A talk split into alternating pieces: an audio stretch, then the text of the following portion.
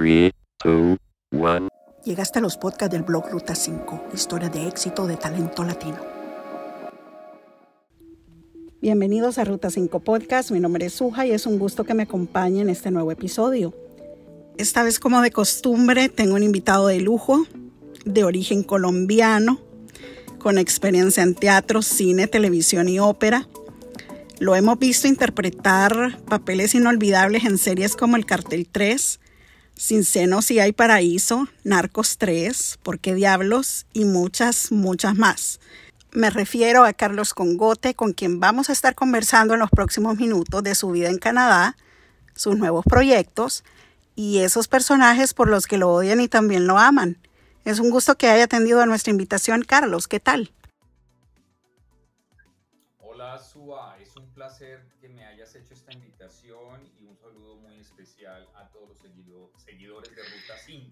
¿Qué tal si comenzamos por decirle a la gente dónde nació Carlos? ¿Cuáles son sus orígenes?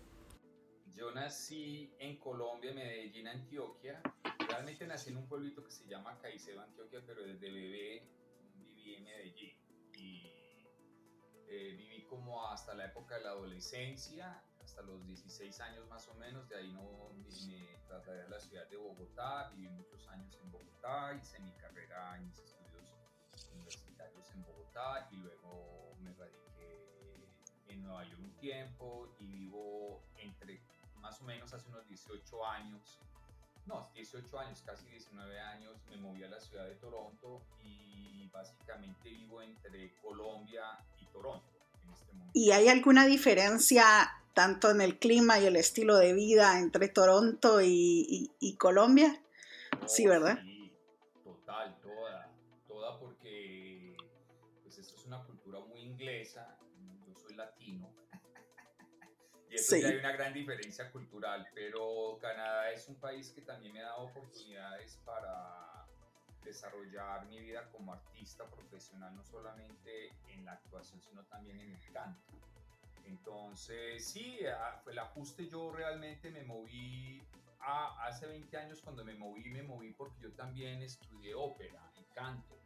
Entonces me vine a hacer una especialización acá en el Royal Conservatory of Music de Toronto y la vida me fue dejando y luego entré en el mercado también de la actuación hacer teatro, he trabajado en algunas producciones para televisión y, series para producciones para Discovery Channel, para History Channel, una serie acá que mm, eh, se llama Regenesis, es una historia policíaca eh, canadiense-americana, digamos así, Estados Unidos y sí, sigo acá y viajo a Colombia constantemente a hacer mis producciones también allá bendito sea Dios, sigo trabajando. Sí, claro que sí, más en medio de toda esta turbulencia que se ha vivido con el virus, ¿cómo ha sido esto para, para ti en, en, en, Canadá?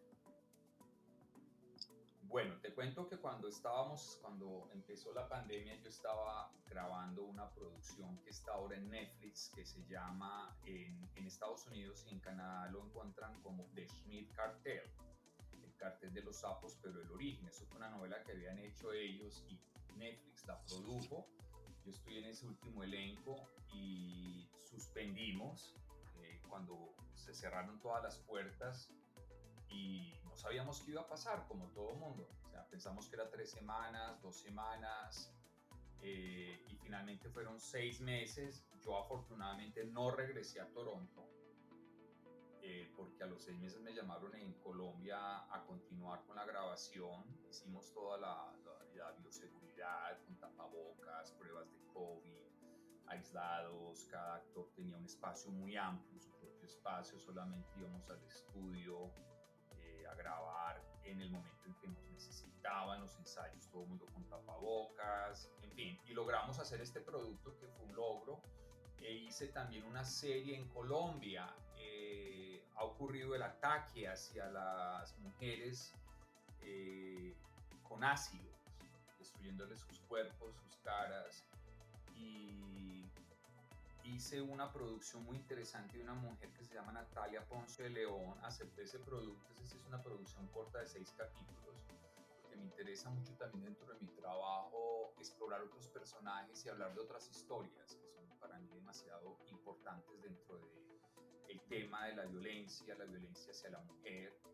Y logré también hacer ese proyecto en medio de la pandemia, digamos. Eso fueron como logros de seguir trabajando y haciendo las cosas. Entonces, eh, sí, mm, seguir, hay que seguir la vida luchando. Yo me siento en ese sentido, ahí me siento afortunado porque realmente pensamos que la serie se iba a cancelar.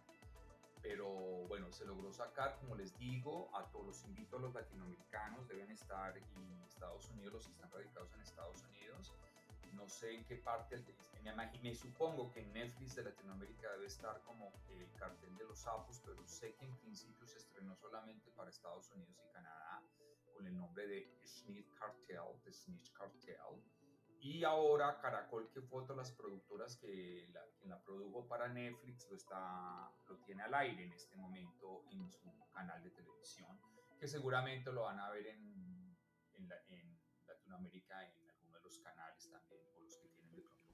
Carlos, tú eres un hombre muy estudiado en teatro, en ópera y con esa pasión también para um, la actuación, pero todas estas cualidades tú crees que ya venían contigo de nacimiento o las has cultivado a lo largo de los años? Yo creo que uno nace, uno nace con el talento, digo yo, pero el talento también hay que, hay que prepararlo, ¿no? Uno no solo, tú, tú puedes tener talento para un instrumento, eh, puedes tener, sí, tienes poder talento para muchas cosas, pero si uno no las, por ejemplo, yo tenía mucho talento para las matemáticas, pero no, no, no, lo, era lo que yo quería y me iba muy bien en el colegio en matemáticas. Y, y era excelente en matemáticas y mis profesores pensaban que era que yo iba a ser era matemático físico. Y mi profesor de física un día se encontró con mi hermano y le dijo, pero ¿cómo así que Carlos le dio por la actuación y yo que lo le, daba tan duro para que fuera un gran físico, pero no era lo que me movía el alma. Yo creo que los talentos, más que los talentos, uno lo que tiene que hacer en la vida es eh, eh, perseguir sus sueños, luchar por sus sueños y no solamente se trata de, de un sueño, hay que lucharlo, hay que trabajarlo y no solamente es el amor, es la pasión, es la entrega, es la disciplina, porque la pasión también se puede perder en momentos de dificultad, porque en estas carreras, como en todas las carreras, en todas las profesiones de todos los seres humanos, también surgen dificultades y todo no es perfecto. Entonces yo creo que se necesita mucha energía, mucho amor, disciplina, trabajo y amar lo que se hace y luchar por ella en medio de, las circunstancias. Creo que también como actor y como artistas somos seres humanos y también hay momentos en que uno dice, ya no puedo, ya me rindo.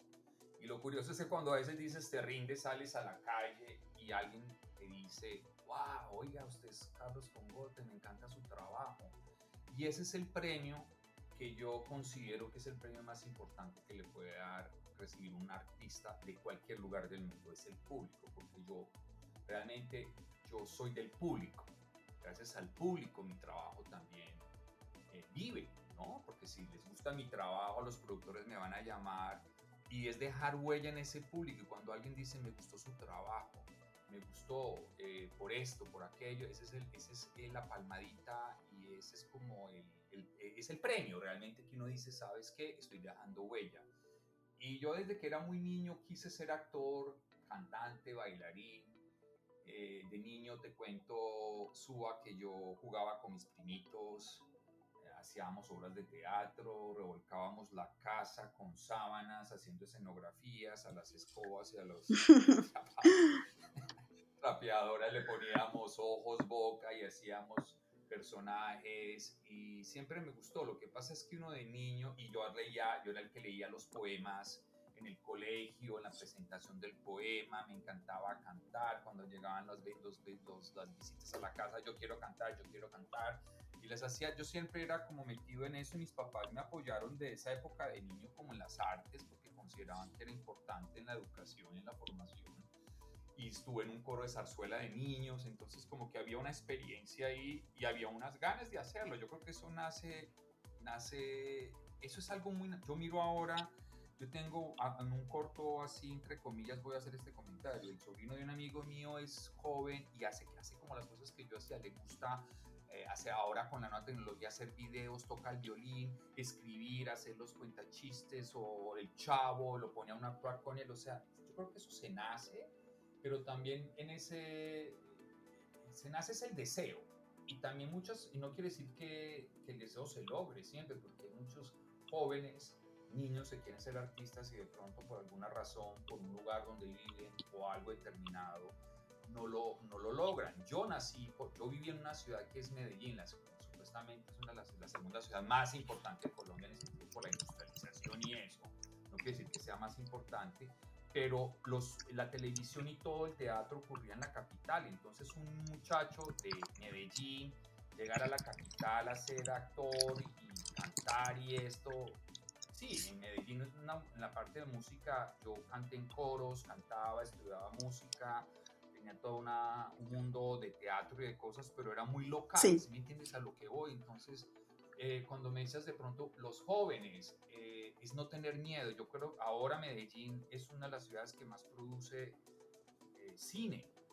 Y, cine de, además de Hollywood, van a, a rodar allá y películas de Israel, muchos israelitas van a rodar allá sus series, o sea, ya hay un mercado, entonces el joven ahora de Medellín tiene otras oportunidades. Yo fui invitado a una compañía que se llama Resplandor Films, que hice con ellos una película, después te hablaré de ella el año pasado, y ellos cuando invitaron a los premios me pusieron a hablar, que hablara de mi experiencia. Yo simplemente les conté una historia de un joven que caminaba por las calles, que le gustaba cantar, leer poesía, leer, actuar, ir a las obras de teatro. Yo me iba a ver todo lo de Teatro Pablo Tobón, no sé si se puede mencionar teatro, es un teatro porque era el único teatro grande que había en ese momento en el centro de Medellín.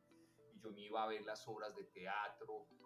Una prima nos llevaba siempre a ver las películas, pero eran de niños. Y cuando uno veía, había una actriz, no sé, no sé era, se llamaba Andrea del Boca, Pinina, eh, argentina con un mexicano que se me olvida el nombre, hacían unas películas y uno iba allá y hacía fila y le pedía a la mamá que lo llevara a ver y uno quería actuar como la niña Pinina, o sea, que, los sueños de los niños. Y, y eso también ha sido, eh, te cuento, Suba, que también en un momento de la vida cuando ya era más adulto y maduro, eh, me tocó también en un momento pelearme mi, mi sueño, porque los papás de uno quieren sí les gusta que el hijo salga en esto, que haga teatro, que haga música, pero cuando tú dices voy a ser músico, artista, todos se asustan de qué va a vivir el muchacho y es más de qué va a vivir el muchacho. Entonces, en un momento también me tocó hacer una, no, tomar un, tener carácter y decirles esto es lo que yo quiero en mi vida y me tienen que, que respetar esto y voy a luchar por esto. Y aquí estoy, llevo muchos años. Empecé realmente en el teatro cuando era niño a los cinco años, haciendo zarzuela, cantando. Luego eh, te cuento que hice teatro. La Universidad de Antioquia tenía un grupo de teatro que se llama el Teatro Popular de Medellín, con eh, alumnos, de, con profesores y alumnos de la Escuela de Teatro. Y a mí, y yo iba a ese grupo de teatro, entonces como que la historia del teatro hacer como esa primera formación era como los días, los sábados, los días libres que uno tenía de chico. Y, bueno, muy, muy en la música. Y cuando tenía 16 años llegó la compañía de zarzuelas de la antología de la zarzuela de José Tamayo Española. Buscaban unos talentos y yo audicioné, éramos cuatro amigos que audicionamos. Yo que era que no tenían a nadie más y por eso nos porque decían cantan, obviamente cantábamos en un coro, sí, cantamos. Actúan, obviamente, pues sí, sí, actuaban. Bailaban, nos tocaba bailar la danza del chotis y no teníamos ni idea, pero decíamos que sí. Obviamente era al lado de la compañía de los grandes bailarines de María del Sol y todos esos grandes bailarines de flamenco, pero no bailaban la danza típica de chotis, que es bailar sobre un ladrillo o algo así. Y pues obviamente, como tú lo sabes, también nuestra cultura latina ha estado muy sumergida, sobre todo en esa época, en lo que era la influencia de la zarzuela española. Entonces uno tenía más contacto. Y ahí fue cuando yo realmente, montado en el teatro Pablo Todo con esta compañía, dije, yo, yo yo terminé muy jovencito colegio, yo terminé colegio antes de cumplir 16 años, entonces yo tenía apenas 16 años. Y uno suba a los 16 años todavía no sabe ni qué quiere, o sea, uno tiene sueños y claro, mis papás decían, no, música, olvídese, actuación, no, usted tiene que estudiar las típicas carreras que los papás piensan que uno, abogado, en esa época era ser abogado, médico, no sé, administrador de empresas o contador, o, eh, les daba miedo que uno, uno fuera a hacer otras cosas porque, claro, eh, ellos siempre los papás piensan en el futuro de uno y quieren lo mejor para uno. Y ahí fue donde yo tomé la decisión, yo estaba estudiando incluso había empezado costos y administración y estaba muy chiquito y yo decía, como era como por darle gusto a mis papás y yo decía, pues, sí, me iba bien por las matemáticas, como anteriormente, yo era muy bueno, pero no era mi pasión, no era lo que yo quería. Y bueno, aquí estoy, vuelvo y te digo, aquí estoy. Eh, eso fue un momento de decisión de mi vida que fue muy importante.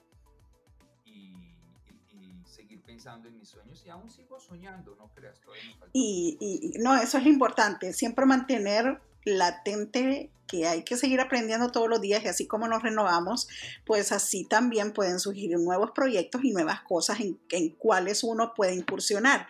Eh, Carlos tiene más hermanos, eh, ¿qué número es? ¿El mayor, el menor? Tengo un hermano, tengo un hermano que se llama César y él es 11 meses eh, mayor que yo y, tuve una hermanita que murió bebecita. O sea, yo no me acuerdo, yo era, era la menor, yo no me acuerdo de ella, la verdad, murió recién nacida como a las dos semanas o algo así. Se llamaba Olga Solo son entonces los dos. Y no, el resto. Los dos, y te cuento que para ser una familia de Medellín, país, eso es raro porque ya, no, ahora no tanto, pero en la época de las tías de mi eso eran 12 hijos, 11 hijos, 7 hijos.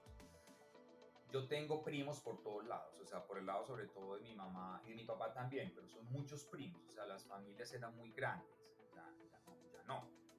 Las familias por muchas cosas son más pequeñas, ¿no? Entonces sí tengo solamente un hermano y él, él vive en Colombia, él es Ah, él, es un hombre, curiosamente se dedicó a los negocios, a los business, él era muy amante era de la pintura, pero se dedicó a los negocios y trabajó mucho tiempo en la empresa privada y ahora es profesor de una universidad. O sea que Carlos, a diferencia de otras familias que tienen la inspiración dentro de la casa porque la mamá se dedicó al teatro, porque el papá hacía actuación, en el caso de Carlos Congote no fue así, digamos. No, mi papá siempre, mi papá cantaba y tenía una voz muy bonita y a él le gustaba mucho meternos. Un amigo me decía que mi parte de actuación era por el lado de mi mamá. mi mamá nunca lo sabía. No, realmente no, ellos, pero si había mucho era la, la, por el lado era como de la literatura, de la poesía, nosotros sí veíamos mucha en la televisión en Colombia, era en esa época estaba el canal nacional, no habían estos canales privados, no habían dos canales, eran nacionales, ellos, simplemente los productores eh, mandaban una propuesta para ser aceptados a ciertos horarios. Y había un horario, yo era niño, a nosotros no nos dejaban ver televisión y telenovelas de niños, pero sí nos poníamos a ver, había un programa a las 8 de la noche, no recuerdo si era los martes o los jueves, después de comer todos con mi papá y mi mamá llegaban o algo, nos sentábamos todos a ver teatro, había, hacían, pasaban buen teatro, teatro popular de Bogotá hacía cosas, pasaban ballet, pasaban ópera, entonces como que ellos sí nos, la música siempre estuvo en nuestra casa, ¿no? Mis papás se asustaron cuando me vieron, cuando me vieron este muchachito, ya le dimos demasiada larga con la actuación y con el arte. ¿Y ahora qué vamos a hacer? Dice y ahora qué vamos a hacer, y, sufrieron y todo, y, pero bueno. Y, recuerda, recuerda el primer papel que interpretó en una, en una telenovela. Se llamaba Pablo en El Ángel de Piedra. Pero después, después de, de esa telenovela, 12 años después, llega el, el, papel que a usted le tocó interpretar en ¿Por qué diablo? Yo, yo lo recuerdo mucho porque realmente yo en lo personal fui fan de, de, esa telenovela y, y, y ay, yo odiaba a Federico, pero lo odiaba. Federico Ponce. Federico Ponce. Sí, pero mira, yo después de eso hice una novela que se llamaba Lola Calamidades, que era a las 4 de la tarde en Colombia. Esa la pasaron más que todo, lo pasaban en Ecuador. Ajá. Importaban tanto novelas. Luego hice una serie que me encantó que se llamaba El Segundo Enemigo. Yo hacía un personaje que era de poderes mentales con un actor, no sé si lo, lo, lo has visto, Julio Medina. Claro, sí. eh, con el señor Julio Medina, luego hice, protagonicé Por qué mataron a Betty si era tan buena muchacha con Consuelo Luzardo, otra actriz muy conocida colombiana, Delfina Guido, eh, quien más estaba ahí, Luz Estela Luengas, eh, y después de, ese- de eso hicimos Cuerpo Ajeno con la actriz Amparo Grisales, Ramiro Meneses, no sé, Ramiro que también está en Por qué Diablos, el actor Ramiro Meneses, que sea de Hediondo. Sí, sí, sí, sí. que era, eh, el que es, eh, él es Ramiro Meneses, hice mucho teatro y las novelas eran un éxito, por ejemplo, porque mataron a Betty si era tan buena muchacha, fue una serie que marcó rating de sintonía 80 puntos durante dos años y medio, Cuerpo Ajeno también fue un éxito. Luego hicimos Aguas Mansas, que es una novela que también la quiero mencionar porque también fue una novela de mucho éxito. Yo creo que es una de las novelas eh, que ha sido exportada y doblada a diferentes idiomas. Eh, en todo lado donde ha tocado ha sido exitosa. Ahora hicieron un remake que se llama Pasión de Gavilanes. El origen era la novela que hicimos de Aguas Mansas. Fuimos eh, a muchos países a promocionarla. Y luego de eso hago también otra serie que se llamaba Géminis. Hago Mascarada, hago ¿Por qué Diablos? Que hago el personaje horrible, eh, psicópata, abusador de mujeres, que le pegaba a la pobre Lili. Eh, Sí, y esa escena, esa escena del final de Federico, uy, eh, que, que lo entierran vivo, qué horrible, ¿cómo fue eso? Horrible, horrible suba. Yo no me quería meter ahí porque me metieron físicamente en una de estas cajas. Fue real entonces. Claro, y me metieron en, en el cementerio, oxígeno al lado, y me metieron ahí con una lamparita y me metieron ahí. Qué horror, qué horror. No, esto fue como que les gustaban las cosas en vivo. Yo, ese fue un personaje muy, muy interesante, muy, una psicología muy fuerte Sí, y que sé que causó mucha sensación porque en es- cuando yo terminé ¿Por qué diablo? yo me fui a estudiar más teatro a Nueva York y la empezaron a pasar en toda Latinoamérica y en Telemundo. Eso fue como en el 2001, si no me equivoco, 2000, sí, 2000, finales del 2000 o el 2001. Y recuerdo que era Halloween en Nueva York. Yo acababa de llegar a Nueva York, a vivir en Nueva York y te cuento que la gente ya me llamaba Federico ay no. Y me odiaban y me decían, uy Federico, es que usted no sé qué, uy Federico, yo tengo al... ¿Por qué le pega a las mujeres? Le ¿Por decía. qué le pega a las mujeres? Un niño de República Dominicana, me acuerdo, estaba yo esperando el tren, iba para una clase, y me dijo, ¿usted es cierto que es Federico Ponce? Y yo, sí, ¿por qué me reconoció? Y me dijo, por la mirada, y yo así de malo tengo la mirada, y se reía, o me había visto en aguas más, no sé, mi hijo, y además es muy chistoso porque me dice, mira lo que me dice su me dice, eh, ¿cómo así? Pero los actores no andan es con, no, no, supuestamente no andan es en limusinas y con guardaespaldas. Y dije yo, no, muchachito, yo soy chichombiano. Chichombiano llamamos a los de Colombia los chichombianos. en fin, son muchas anécdotas. eh, la, la araña, la araña. La, me Sí. decían- me decían- un día se me acercó un tipo que me asustó y me dijo, yo soy la araña. Si me dijo chistoso o algo. Cuando quiera hacemos negocios. Sí, qué divertido, porque él era el mejor amigo de la araña que lo interpretaba este actor de apellido Mayarín. Sí, Mayarín. ¿Y, y qué, tal, se- qué tal es trabajar con ese tipo de, de- de- de personajes? Ellos que, que- que- que también, igual que tú, tienen tanta, tanto recorrido. Yo creo que, que para mí trabajar con... Yo creo que el actor colombiano ha sido siempre un actor muy disciplinado. Entonces era, pues primero, Víctor Mayarino ya lleva muchos años eh, trabajando. Entonces uno siempre es un respeto y a uno le gusta trabajar con buenos actores, ¿no? Eh, porque, por ejemplo, yo soy muy amigo de Marcela Carvajal. Marcela Carvajal y yo nos conocíamos antes de, de que ella empezara o que yo empezara a trabajar.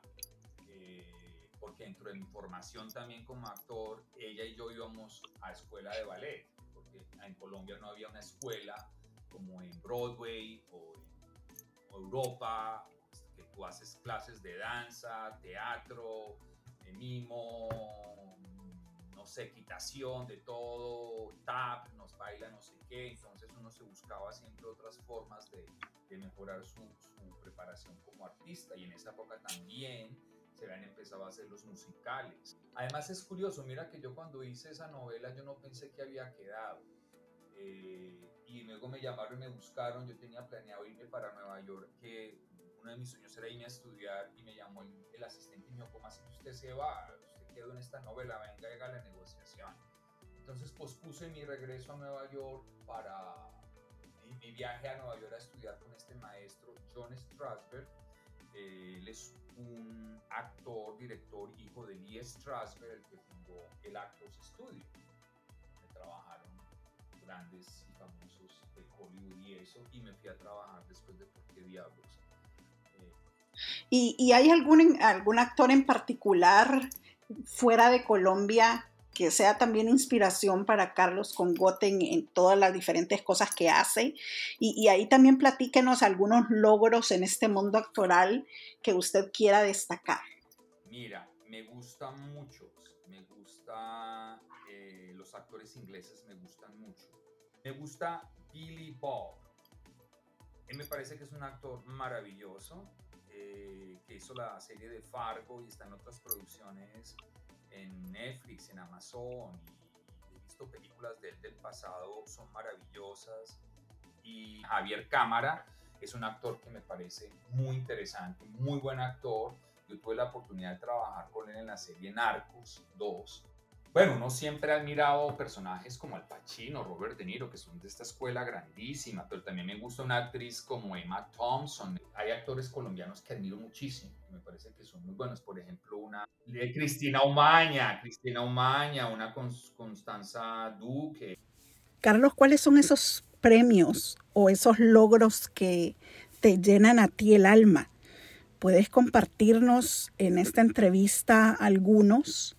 Y también los próximos proyectos donde vamos a poder saber de ti. Sí, mira, eh, de, de, logros, yo creo que el logro en la vida es seguir trabajando y que, y que el público te recuerde, eh, como tú me recuerdas, ese para mí es un logro. Eh, que yo de pronto me he movido a vivir a otros lugares como Estados Unidos y Canadá y cuando he regresado a Colombia el público me sigue recordando. Series que de pronto el público recuerda mucho es por qué mataron a Betty si era tan buena muchacha, y mi personaje en, en, Cuerpo Ajeno, Aguas Mansas, es un personaje que lo recuerda mucho, ahí hay seguidores hasta en Rusia y en no sé dónde, en Europa del Este, porque lo doblaban en esos idiomas. ¿Por qué Diablos? Fue una serie de Federico Ponce que también marcó mucho el, el como tocó mucho el público, ¿no?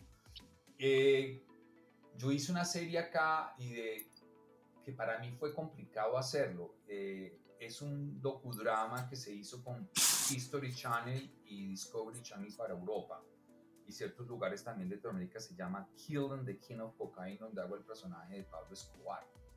Es la última hora de Pablo Escobar. Yo no quería hacer ese personaje por miles de razones personales que tengo, porque yo nací en Medellín, porque yo nunca vi ese personaje, porque no me interesaba y no me interesaba en ese momento de mi vida interpretar ese tipo de psicologías.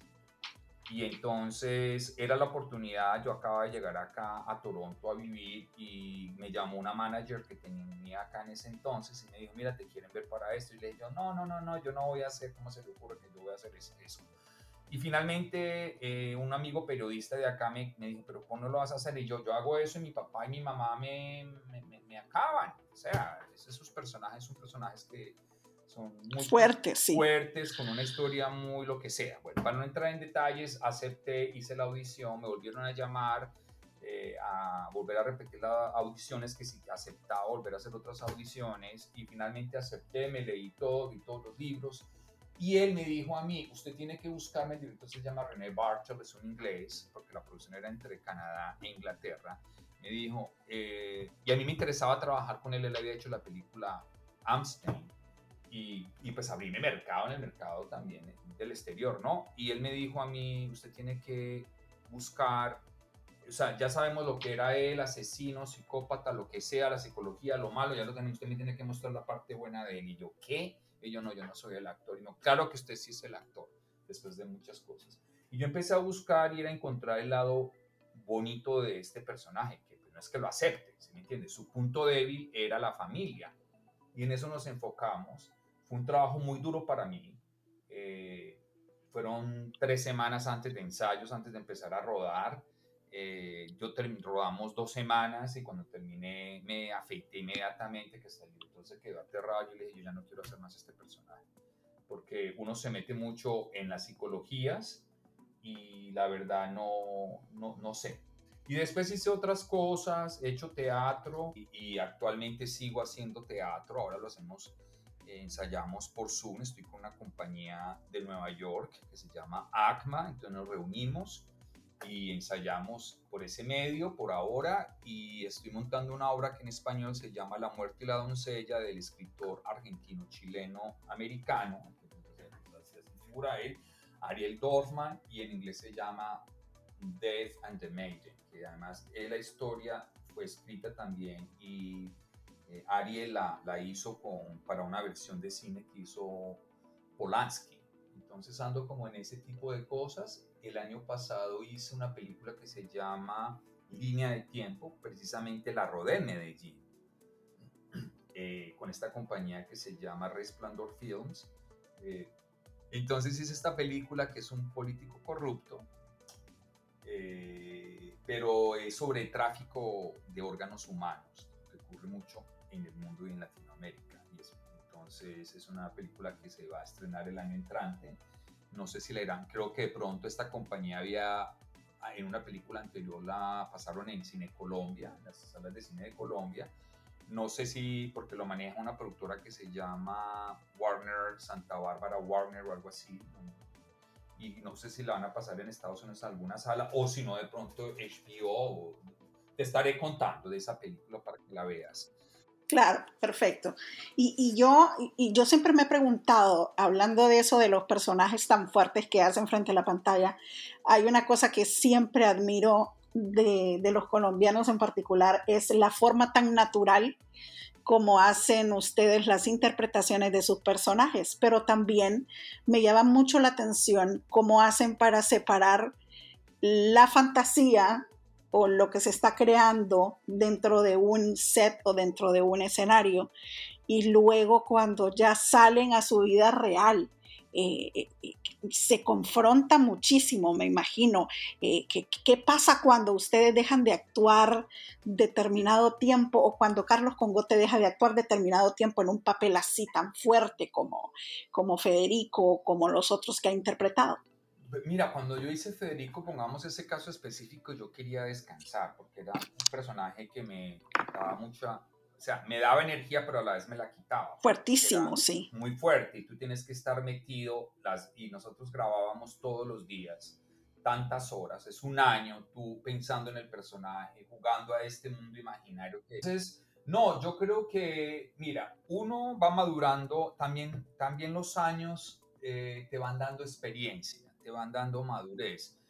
Y digamos que estos también vienen siendo algunos consejos que tú le darías a la juventud ahora mismo en Latinoamérica que quiere iniciar una faceta actoral en la ópera o en cualquier área de su vida que quizás a ti te hubiera gustado escuchar cuando comenzaste. Sí, mira, lo que yo te digo es que yo tuve buenos yo tuve la fortuna de trabajar con actores que tenían mucha experiencia y aprendí mucho de ellos. Y había un actor, es un actor que todavía está vivo, él está retirado del trabajo, que se llama Julio Medina, que además fue el primer actor, uno de los primeros actores colombianos que trabajó en Hollywood. Y él siempre me decía a mí, me decía, Carlos, hay un lema en Hollywood que dice, saluda cuando estás subiendo porque te los encontrarás cuando estés bajando. Este es un trabajo de todos los días, este no es un trabajo de ellos. Y hay que tener mucho cuidado, porque cuando estás en un momento alto te puedes... Claro, sí. puedes chiflar y enloquecer con la fama. Claro, que ti no estás acostumbrado a que todo el mundo quiera estar contigo, que la foto, que la vaina, que la entrevista, eso hay que saberlo manejar, hay que saberlo madurar. porque tanto en Colombia como en cualquier lado del mundo, aún en Hollywood, es el que llaman el cuartico de hora. O sea, a ti te llaman, tú eres exitoso. ¿Cuántos actores buenos de Hollywood no los, no los hemos vuelto a ver? Entonces uno tiene que tener, mira, hay una actriz que yo admiro mucho, es Sofía Vergara, ¿y sabes por qué la admiro? Porque Sofía no ha cambiado, ella sigue siendo el mismo ser humano, la barranquillera, alegre, se ríe cuando le toman el pelo por su acento. Ella es ella, es bella y es ella, y ella es la misma colombiana, latina, y no vive, claro, ella posa porque le toca su cuento de Hollywood, pero cuando tú la ves yo me acuerdo cuando la tuvo en el teatro, yo manejé un teatro en Nueva York también, dentro de las historias que yo he hecho en mi vida. Y ella estuvo en el teatro porque estaba lanzando un producto y es la misma Sofía. Es mi consejo para los jóvenes latinos y las jóvenes latinas que están en este momento con deseo de ser actrices o actores, lo pueden lograr y pueden hasta llegar más fácil ahora a Hollywood y hacer grandes cosas porque el mercado internacional se abrió. Porque ahora no era como en la época cuando yo estaba joven, ahora está Netflix, está Amazon, está Apple, está Disney, y están buscando siempre generaciones jóvenes, e inclusive en el medio de Estados Unidos, los latinos ya tenemos una voz que no teníamos tan fuerte antes en el mercado de Hollywood o en el mercado de, del cine.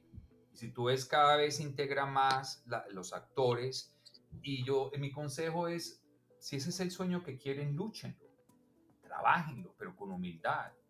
Y es, un, y es una profesión que es complicada, es, o sea, a mí me ha traído muchas satisfacciones, porque las satisfacciones es que he hecho lo que he querido, he tenido las oportunidades, he tenido la fortuna, suba, que el público me quiere. ¿Por qué? No sé.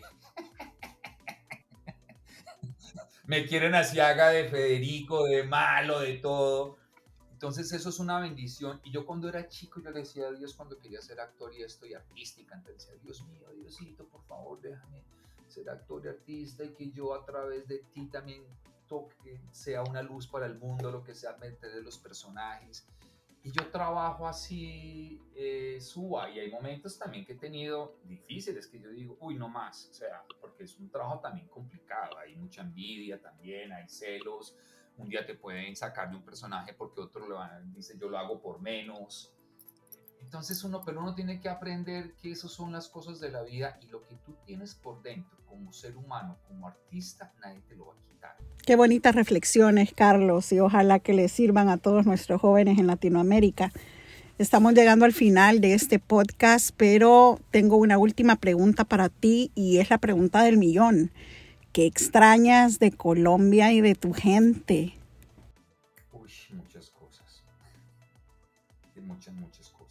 Extraño mi gente. Extraño mi gente, extraño la cultura, extraño la comida. Eh, acá tengo grandes amigos. El canadiense es un ser humano muy bueno, muy noble y eso para mí es muy importante también. Pero yo extraño mi familia. Mis papás ya fallecieron, te cuento, hace varios años pero extraño a mi hermano, mis sobrinos, mis amigos y mis compañeros de trabajo. Pero bueno, gracias a Dios eh, sigo trabajando allá con ellos y, extraño, pero también he aprendido una cosa eh, que lo decía también este señor Julio Medina, es que uno donde esté tiene que tratar de ser feliz y sentir que es una bendición lo que está, el momento en que estás en un lugar. Eh, yo, este país me ha dado oportunidades de seguir en mi carrera como actor, he estudiado también dirección aquí, he cantado, he tenido, yo hago, yo también hago mucho eh, locuciones, lo que llamamos voice overs para un canal acá que se llama TLN, de la Latino Network, entonces eh, para documentales, hago narraciones, no sé, de mi país, claro, mi país no sé si te pasa a ti, por más que uno esté contento en otro lado, la tierrita es la tierrita. Así es, y siempre se extraña la gente que uno quiere y nunca es igual, eh, por mucho que nos traten muy bien donde vivimos, nunca es igual ese calorcito humano que uno extraña. Carlos, gracias nuevamente por el tiempo. Suba, gracias a ti, gracias por tu confianza, por tu cariño no sabes, es un premio que recibo. A usted que nos escucha, gracias por acompañarnos hasta el final de un nuevo episodio de Ruta 5 Podcast. Le invitamos a sintonizarnos el próximo fin de semana para escuchar una nueva historia de éxito de talento latinoamericano. Mientras tanto, puede enviarnos nuevos casos de éxito al correo ruta5 ruta5hn.com.